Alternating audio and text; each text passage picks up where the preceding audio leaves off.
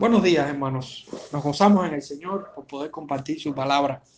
Como les dije hace unos días en un escrito, voy a, continuar con la serie de Primera de Pedro. Y vamos a hoy a trabajar en el capítulo 1 y el capítulo 2 porque creo que para seguir debemos retomar lo que hemos dado en estos, en estos dos primeros capítulos para tener una idea bien clara de lo que Dios nos quiere enseñar a lo largo de todo el libro. Creo que va a ser bueno.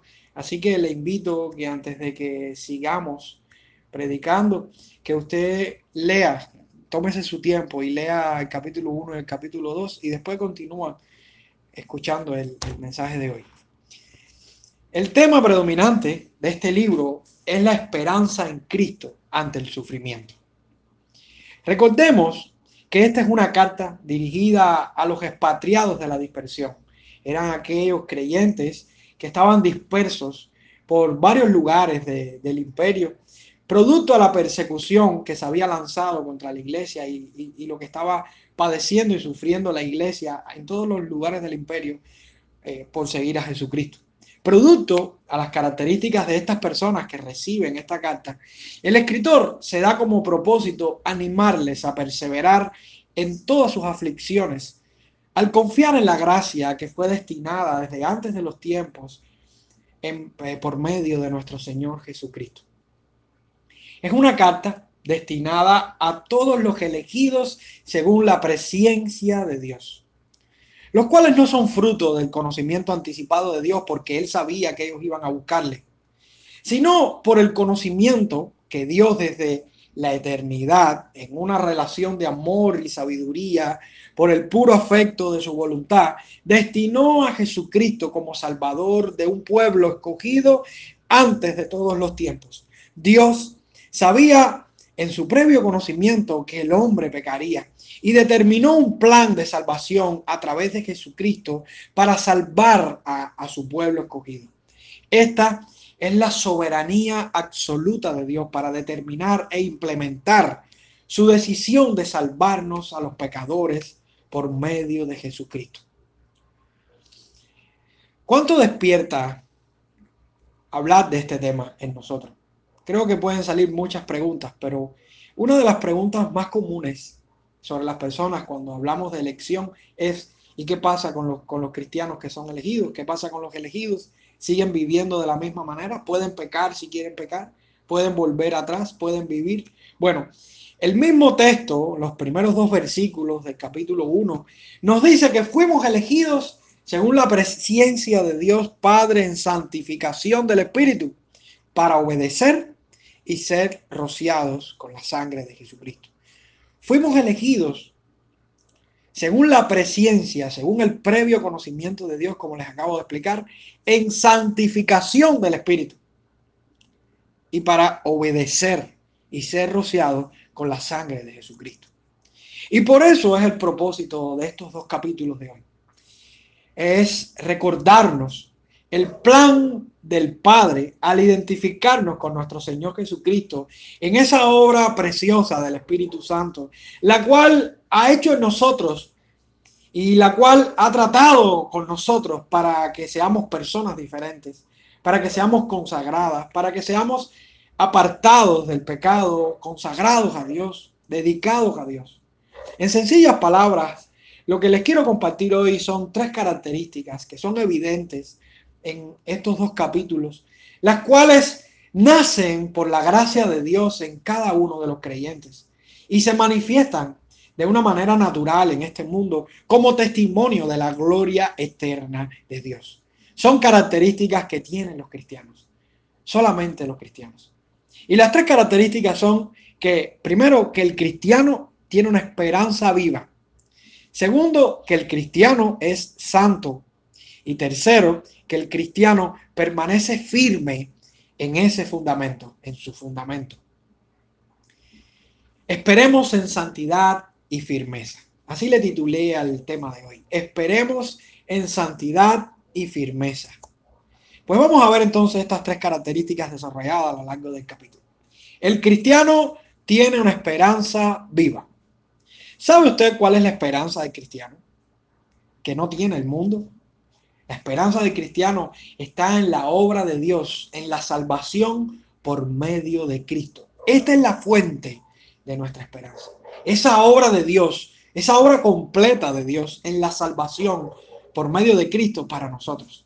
Como dice el versículo 3 al 5, bendito el Dios y Padre de nuestro Señor Jesucristo, que según su grande misericordia nos hizo renacer para una esperanza viva por la resurrección de Jesucristo de los muertos, para una herencia incorruptible, incontaminada, inmarcesible, reservada en los cielos para vosotros, que sois guardados por el poder de Dios mediante la fe para alcanzar la salvación que está preparada para ser manifestada en el tiempo postrero. Nuestra esperanza en Dios es por su misericordia. Y Él nos hizo renacer en esa misericordia por la resurrección de Jesucristo. Todo fue por pura misericordia de Dios, ya que Él fue quien nos hizo nacer, quien nos hizo renacer, ya que Él fue quien nos dio la vida, ya que Él fue quien nos regeneró. Y no fuimos nosotros a nosotros mismos. Nuestro renacimiento, nuestro nuevo nacimiento espiritual, es una evidencia de la obra sobrenatural de Dios.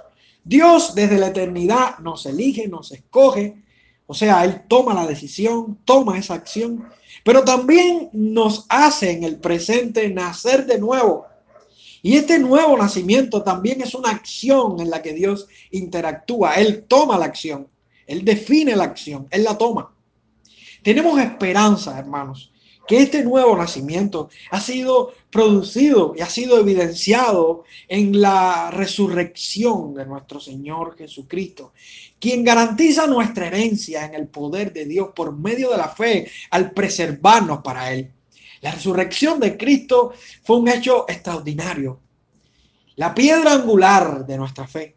Y esta provocó en nosotros que viviéramos una vida diferente, o sea, que en esta vida pudiéramos cambiar, pudiéramos ser transformados por ese poder, pero también que en un futuro pudiéramos estar con el Señor y resucitar de la muerte. Romanos 6.4 lo confirma, como Cristo resucitó de los muertos por la gloria del Padre, así también nosotros andemos en vida nueva. Ese poder de la resurrección nos capacita para vivir la vida en esta tierra agradando al Señor. Pero también, como dice Primera de Corintios 15, 22, porque así como en Adán todos mueren, también en Cristo todos serán vivificados. El cristiano tiene una esperanza y la esperanza radica en esta obra de Dios en la salvación por medio de Cristo. Y esto lo podemos hacer. Y les digo más, y, y lo podemos lograr porque somos guardados por el poder de Dios que opera en nuestra fe. Sí, ese poder de Dios es el poder de Dios quien produce en nosotros un nuevo nacimiento, quien produce en nosotros esta fe, quien nos lleva a, ser diferentes, ese poder que interactúa en nosotros, que antecede a la fe. Ese poder que resucitó a Jesús de la muerte, ese poder que interactúa no solo para elegirnos, no solo para salvarnos, sino también para glorificarnos, llevarnos hasta el final, preservarnos hasta el final y que podamos reinar con Él. Ese poder interactúa en nosotros. Ese es el poder que está en nosotros. Y aquí es donde radica nuestro gozo. En esta obra completa de la salvación por medio de Cristo, la cual nos impulsa a permanecer confiados. Por eso debemos consolarnos y estar seguros que a pesar de tantos problemas y conflictos que podamos tener por medio, o sea, por razones de la fe, el Señor nos consuela con esta esperanza. Como dice el versículo 6 y 9 del capítulo 1, en lo cual vosotros os alegráis, aunque ahora por un poco de tiempo, si es necesario, tengáis que ser afligidos en diversas pruebas, para que sometida a prueba vuestra fe, mucho más preciosa que el oro, el cual, aunque perecedero, se prueba con fuego, sea hallada en alabanza, gloria y honra cuando sea manifestado Jesucristo, a quien amáis sin haberle visto, en quien creyendo, aunque ahora no le veáis, os alegráis con gozo inefable y glorioso, obteniendo el fin de vuestra fe, que es la salvación de vuestras almas. ¿Qué son las aflicciones comparadas con la gloria de nuestra salvación completa? ¿Existe algo más poderoso que el plan eterno de Dios para nuestra vida? algo que lo pueda romper, algo que lo pueda detener, algo que lo pueda opacar. No, hermanos. Dios desde la eternidad destinó un plan para nuestra vida, para que nosotros no solamente le conociéramos, sino para que termináramos esta carrera y llegáramos hasta el final. Las aflicciones que vienen a nuestra vida no nos pueden frenar, no nos pueden desanimar a ese plan, porque como Jesús tuvo aflicciones, nosotros también. Como, como, nos es concedido el creer, también como dice la Escritura, nos es concedido el padecer por Él. Es verdad que en el mundo tendremos aflicciones, pero como dijo nuestro Señor, confiad, porque yo he vencido al mundo. Las aflicciones solo harán cosas buenas en los hijos de Dios. Sí, cosas buenas. Y una de las cosas más buenas que harán en nosotros es purificarnos para que seamos más como Cristo. Y al final, esta purificación y estas obras nos llevarán y nos, nos, nos harán ser dignos delante de Dios. Las aflicciones nos ponen en nosotros y nos siembran en nosotros un deseo más por la gloria del Señor. Aguardemos, miremos a la obra de la cruz, miremos la resurrección de Cristo, miremos el poder con el que Dios resucitó a Jesucristo de los muertos. No hay duda alguna que seremos afligidos por la fe, pero no hay duda alguna de que seremos consolados aquellos que confiemos en esta obra de la salvación de que confiemos en esta obra que será para nosotros. Como dice la Escritura, las aflicciones del presente no son comparadas con la gloria venidera que para nosotros ha de manifestarse. Esa gloria venidera.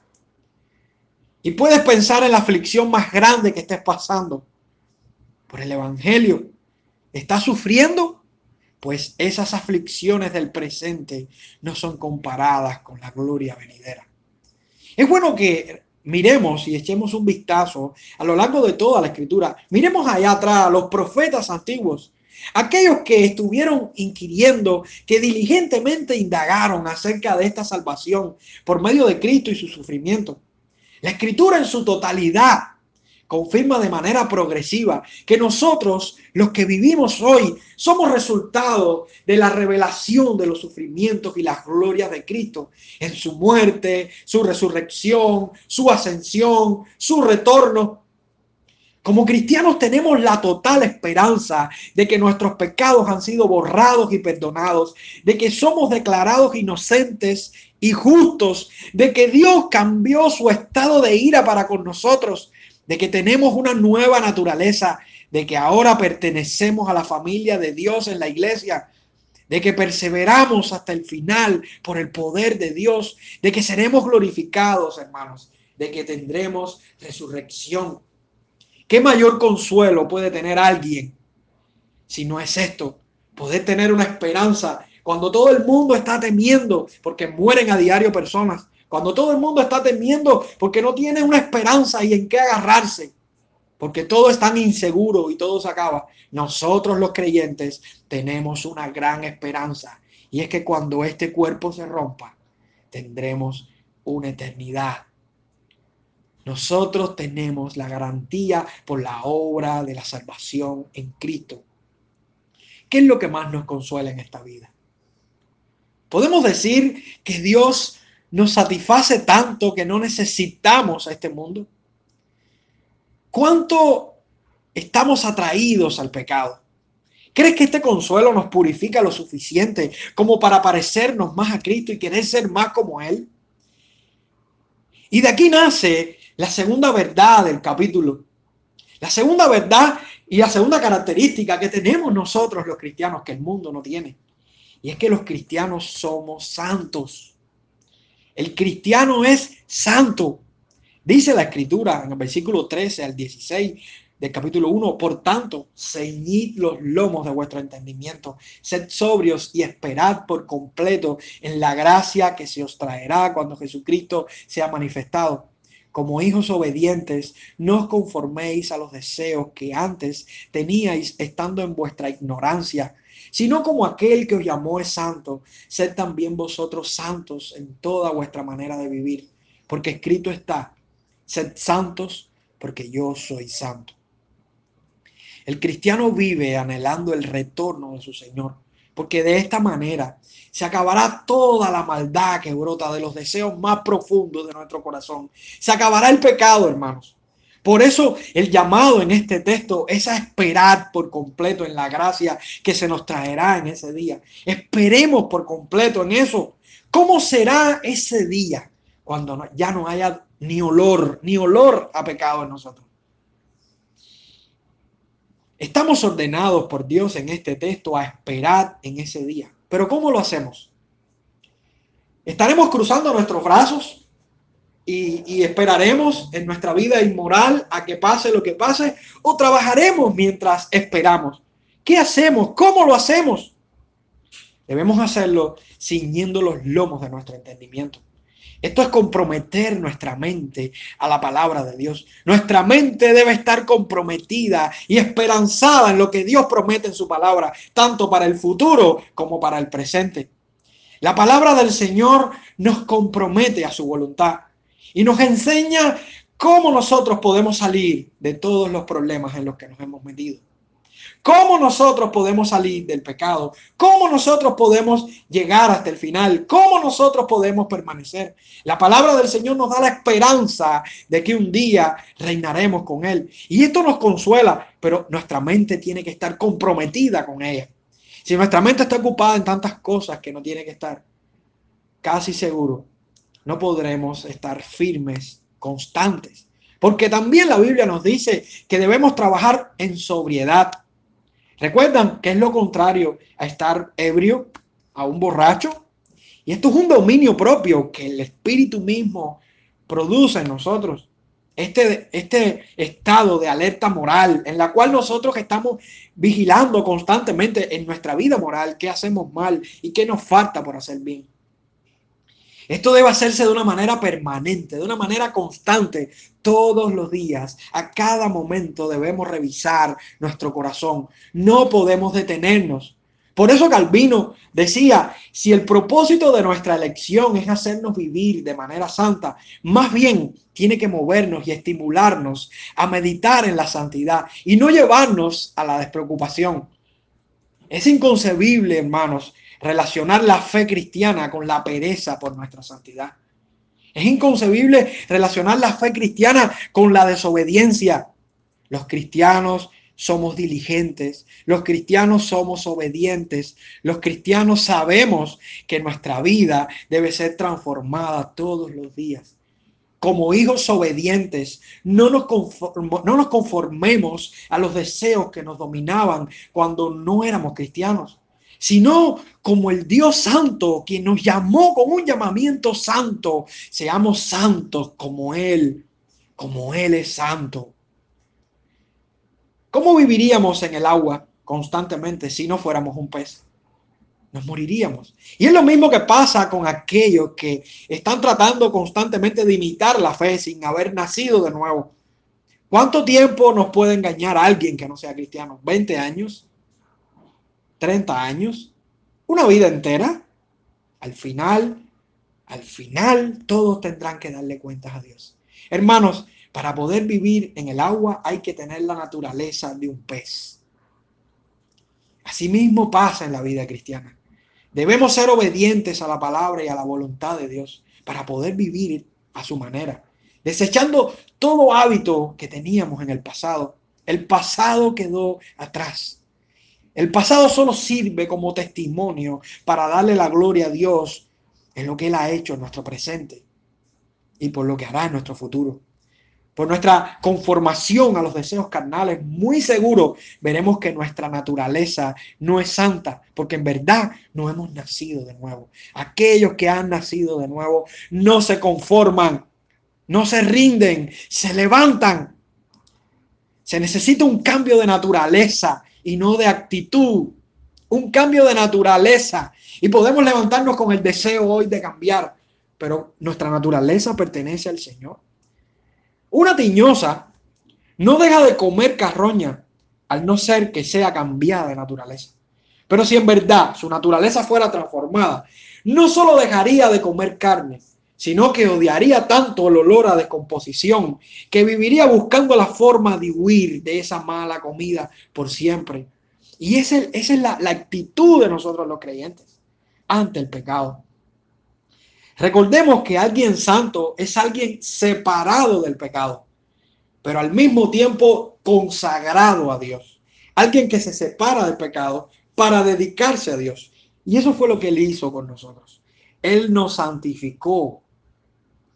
Él nos santificó.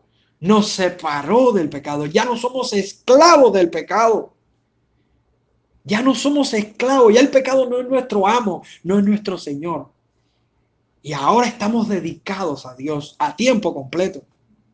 No a medio tiempo, no solamente cuando venimos los domingos a la iglesia. ¿Cuántas personas en estos momentos han dejado la fe que profesaron públicamente? ¿Se han preguntado cuántas iglesias han menguado en su membresía?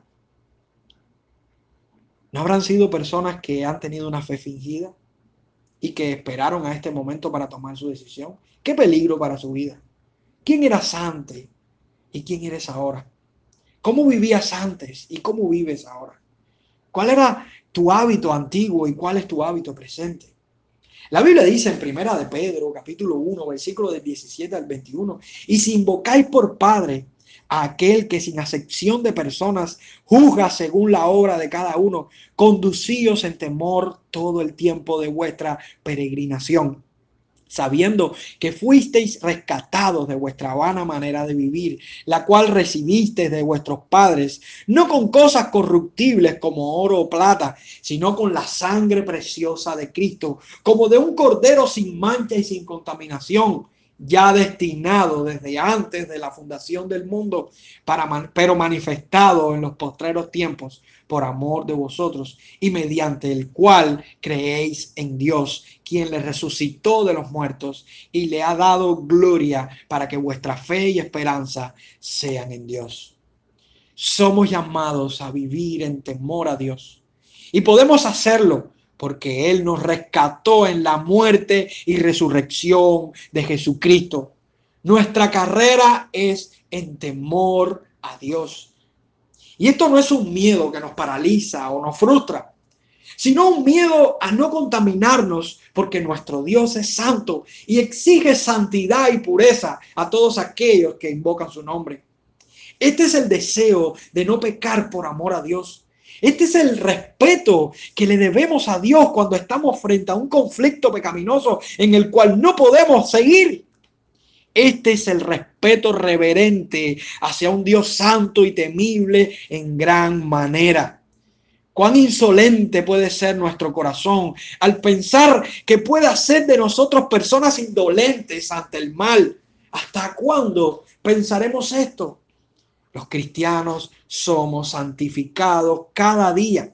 Juan Carlos Raile afirma la santificación es algo de lo cual todo creyente es responsable. No me equivoco cuando digo esto. Sostengo firmemente que cada persona sobre la tierra debe rendirle cuentas a Dios y que todos los perdidos no tendrán nada que decir en su defensa en el día final. Cada uno tiene poder de perder su alma. Pero aunque lo creo, mantengo que el creyente es particular y especialmente responsable y tiene la obligación especial de vivir una vida santa. No es como otros, muertos, ciego y sin renovación.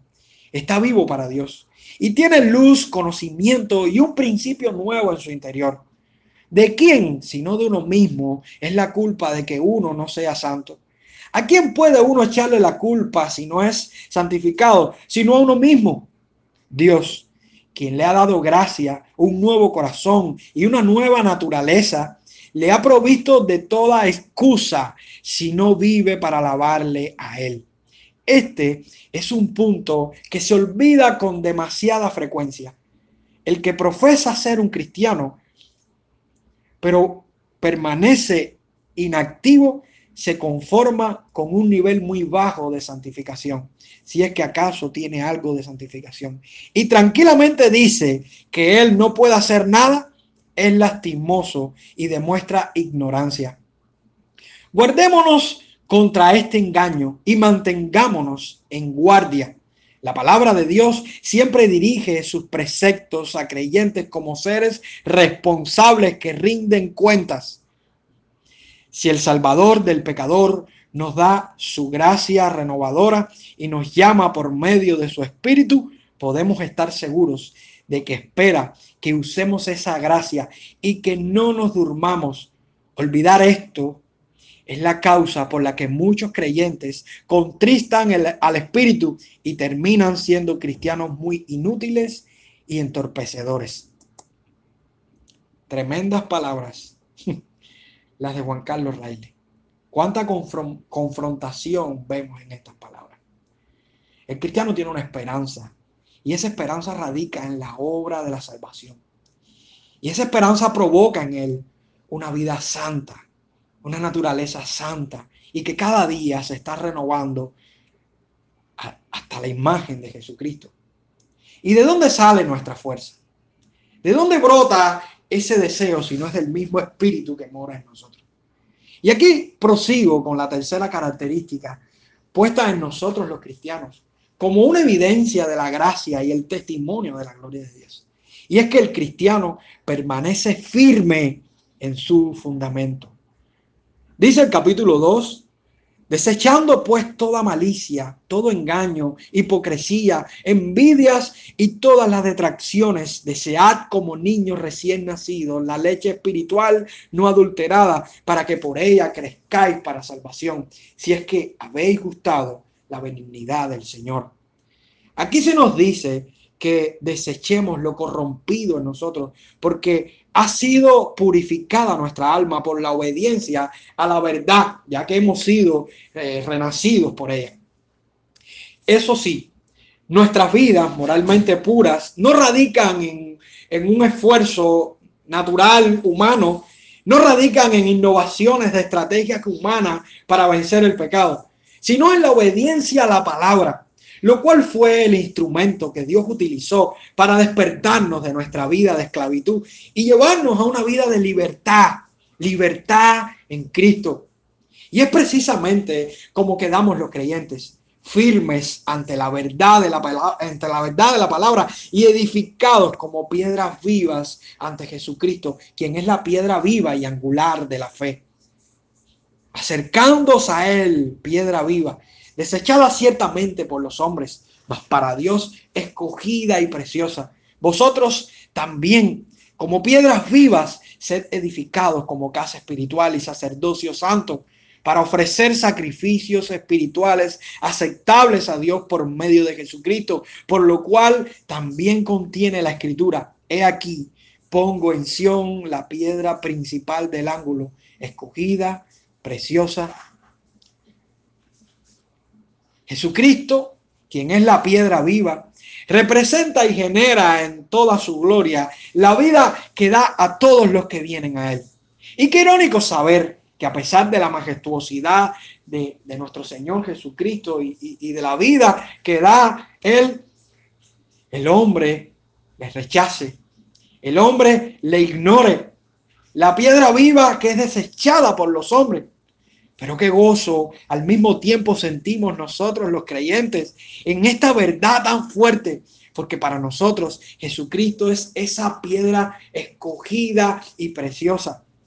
Es la justa realidad que no todos permanecerán firmes en la fe, porque no todos tienen su fundamento en Cristo. Pero ¿quiénes son estos? Estos son los que no creen en su desprecio al Evangelio los que no creen y lo desprecian totalmente. Estos son los que no aceptan la figura del Salvador nuestro. Estos son aquellos que Cristo se convierte en un tropiezo para ellos. Estos quienes fueron destinados a este estado solo pueden hacer una cosa y es tropezar, tropezar y tropezar. Como dice la escritura en Proverbio capítulo 16, versículo 4, todas las cosas ha hecho Jehová para sí mismo y aún al impío para el día malo. De aquí nacen tres preguntas fundamentales en nosotros los creyentes. ¿Quién soy? ¿Para qué vivo o existo? ¿Y cuál es la razón por la que soy lo que soy?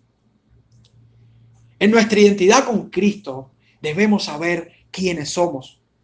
Porque Él define quiénes somos ahora nosotros los creyentes.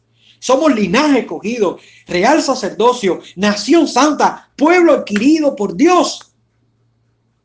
¿Y cuál es el fin y el propósito por el que somos identificados como linaje escogido, real sacerdocio, nación santa, pueblo adquirido por Dios? ¿Para qué? Es para anunciar esas virtudes de aquel que nos rescató de las tinieblas que vivíamos antes a su luz admirable. Eso que hizo Dios con nosotros es lo que tenemos que nosotros promover a este mundo.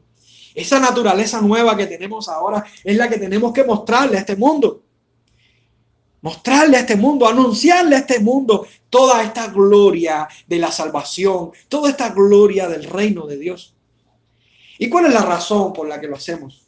Hay una razón y la hemos dicho desde el principio. Porque cuando en otro tiempo no éramos ni pueblo de Dios, ni habíamos alcanzado su misericordia, Él nos hizo su pueblo y derramó su misericordia abundante para con nosotros. Qué gozo es que hoy tenemos un nombre, es que hoy tenemos un propósito, porque en un pasado el Señor nos escogió, después nos salvó, ahora nos preserva y nos llevará hasta el final con Jesucristo. Qué gloria es estar en las manos de Dios. Nuestra alma permanece porque está en las manos de Dios. Nuestra fe permanece porque está en las manos de Dios. Por estas razones tenemos todo el fundamento firme de nuestra fe, en el cual estamos cimentados y podemos permanecer porque somos nueva criatura y tenemos en nosotros el ser de Dios morando en nosotros a través de su espíritu, dándonos vida todos los días, el cual no se va de nosotros, el cual permanece.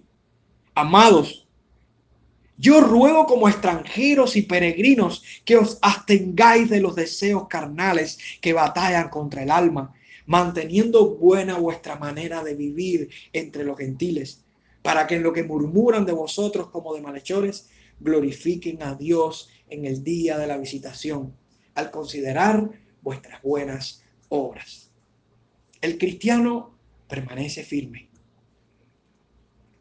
¿De qué nos sirve atesorar toda la teología que hemos hablado hasta este momento?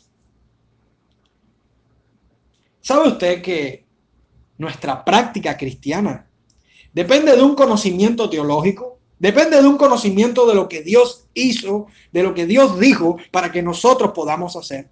¿Cómo nosotros podemos vivir un cristianismo si no sabemos por qué somos cristianos y cuáles son las reglas y cuáles son las condiciones que Dios puso para que nosotros seamos cristianos? Por eso es importante conocer la obra de la salvación. Por eso es importante saber de que estamos seguros en las manos de Dios. Por eso es importante saber de que somos santos porque Él es santo. Toda teología trae como resultado principios prácticos y si no lo vemos de esta manera, no estamos estudiando correctamente la escritura. Y aquí estamos viendo a, través de estos dos capítulos cómo ahora, a partir del capítulo final, capítulo 2, y sigue en el capítulo 3, cómo ahora el libro toma una connotación diferente y es una connotación más práctica. Ahora aprendemos a sujetarnos a las autoridades, ahora aprendemos a sujetarnos en el matrimonio, ahora aprendemos a sujetarnos en el sufrimiento entre los cristianos Ahora entendemos que todo lo que hemos entendido de la escritura y todo lo que nos viene diciendo el apóstol Pedro en la escritura es para que nosotros apliquemos toda esta verdad. Cuando tengamos que estar frente a un matrimonio y tengamos un conflicto matrimonial y tengamos que tomar una decisión, ¿qué decisión tomaremos? Miremos al capítulo 1 y al capítulo 2 y entendamos de que somos nueva criatura, de que no practicamos el pecado, de que somos santos, de que la reconciliación es parte de esta verdad. Cuando tengamos que enfrentarnos a las autoridades corrompidas, ¿cómo actuaremos? Y ahí es donde vamos a entender que a lo largo de, este libro tenemos mandamientos de parte del Señor. Mandamientos que solamente los podremos cumplir correctamente aquellos que entendamos el poder de la gloria de nuestro Señor. Aquellos que entendamos que somos personas que esperamos en santidad y firmeza. Aquellos que entendamos que somos personas que tenemos una esperanza futura. que esperamos en el futuro, que tenemos una confianza de que nuestra morada no es en esta tierra, de que somos peregrinos, de que hemos sido santificados por el poder del Espíritu y de que nuestra vida cristiana permanece, de que tenemos responsabilidad como cristianos. ¿Cómo podemos vivir entonces? Como aquellos que tienen una esperanza viva, quien es Cristo en su gloria. Como aquellos que son santos y por la gracia saben cómo alejarse del pecado y dedicarse por completo a Dios. Como aquellos que al creer por fe en Cristo permanecen firmes en su fundamento, dando testimonio de la gloria de Dios. Así debemos vivir entonces. Así podremos aplicar entonces la verdad de Dios.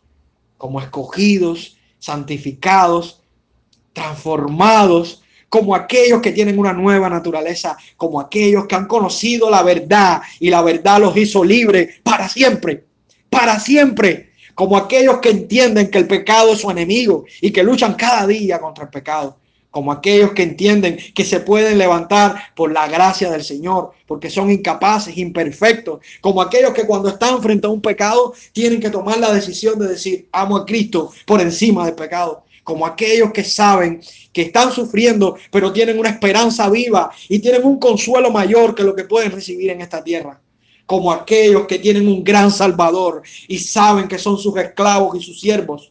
Así debemos vivir entonces, como aquellos que entienden que fueron escogidos para ser santos, como aquellos que entienden que Dios les guardará, que se pueden levantar cuantas veces se hayan caído, porque Dios les da la oportunidad, como aquellos que entienden que vendrán a Él por fe y arrepentimiento. Amado hermano que me escuchas en este día, este libro es una joya para nuestra vida. Les recomiendo que siga leyendo el libro y que nos conectemos en un mismo corazón, en un mismo sentir y que entendamos que la palabra de Dios está expuesta para que seamos más como Cristo. Que Dios te bendiga en este día y te animo, te animo a seguir a Cristo, te animo a seguir sus pasos, te animo a conocerle más, te animo a desear su venida. Que Dios te bendiga de todo corazón.